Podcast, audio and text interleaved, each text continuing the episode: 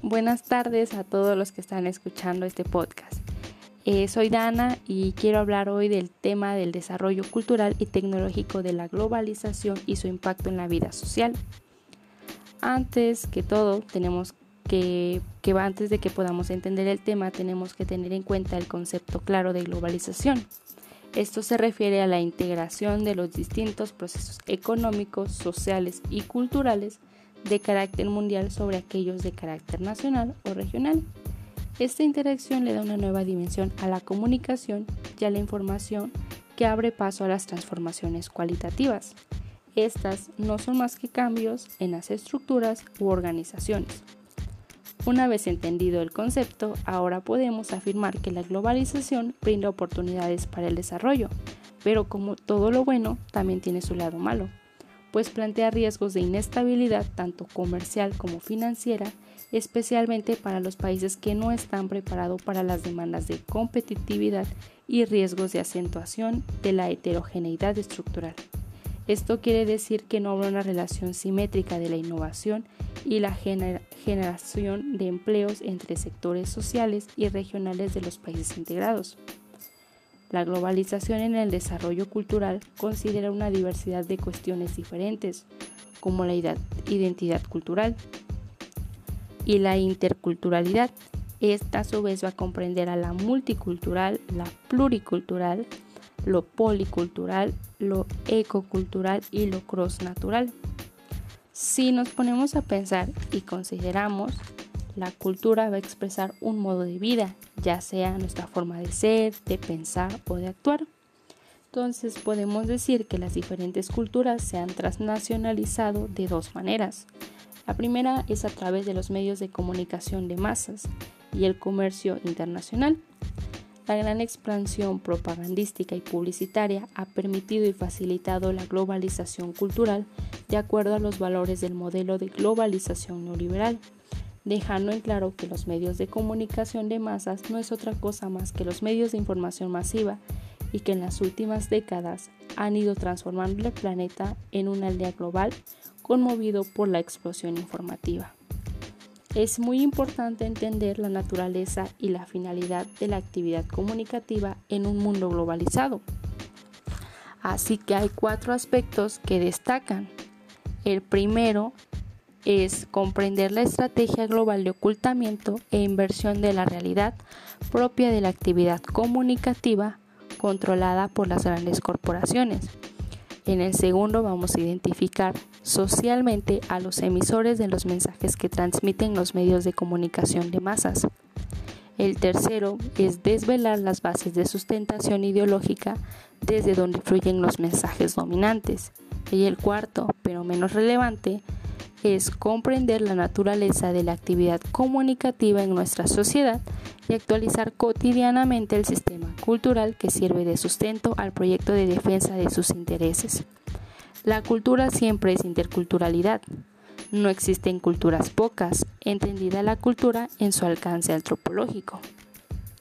Felizmente somos diferentes, Qué desperdicio de la riqueza cultural de la humanidad es no aprovecharnos de esta diversidad, que es lo mejor del acervo cultural del ser humano.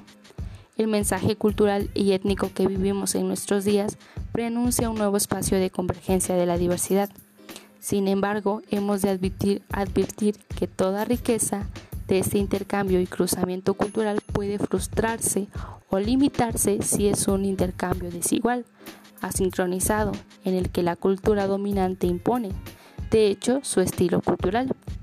Todo esto posibilita la configuración de un modelo cultural o de estilo de vida que crea las condiciones para una mayor dominación o domesticación ideológico-cultural, instancia mediatizadora por excelencia para introyectar los valores afines del modelo económico neoliberal. Si vamos hasta acá todo claro, entonces continuamos. El proceso de globalización en varios de sus aspectos y manifestaciones, tanto en lo político como en lo económico, expresa un carácter ambivalente. También ocurre en lo cultural. Señalamos las dos tendencias contrapuestas que nos parecen más significativas.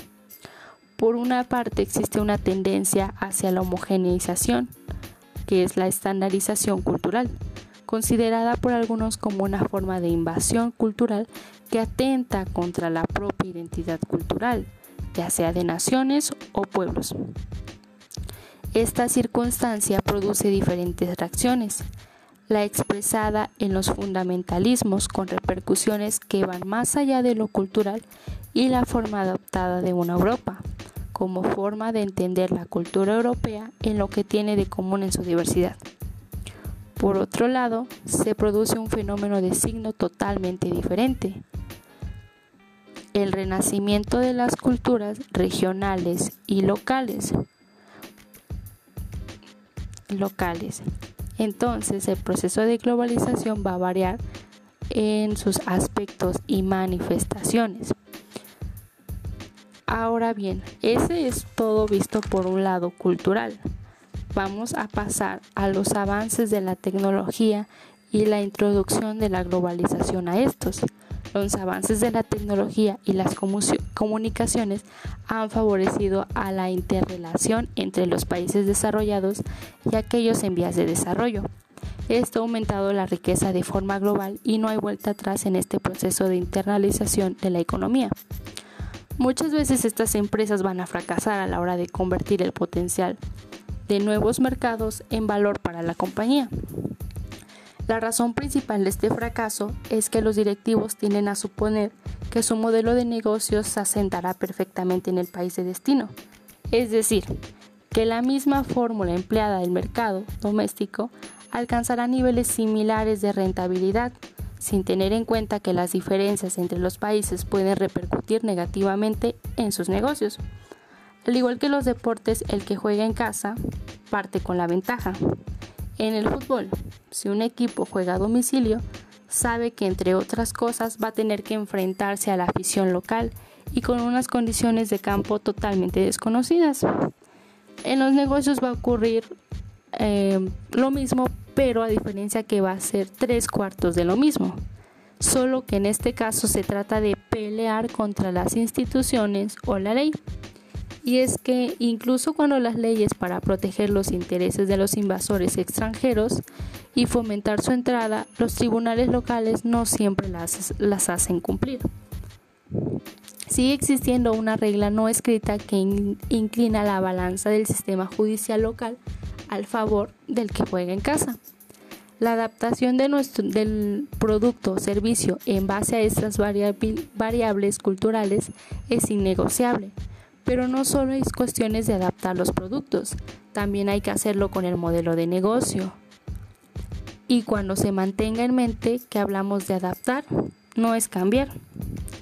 La expansión internacional no es nada sencilla, menos si se hace por cuenta propia sin el apoyo de expertos en la materia. Por lo general, las empresas que se instalan en mercados exteriores pagan salarios más altos que las empresas locales.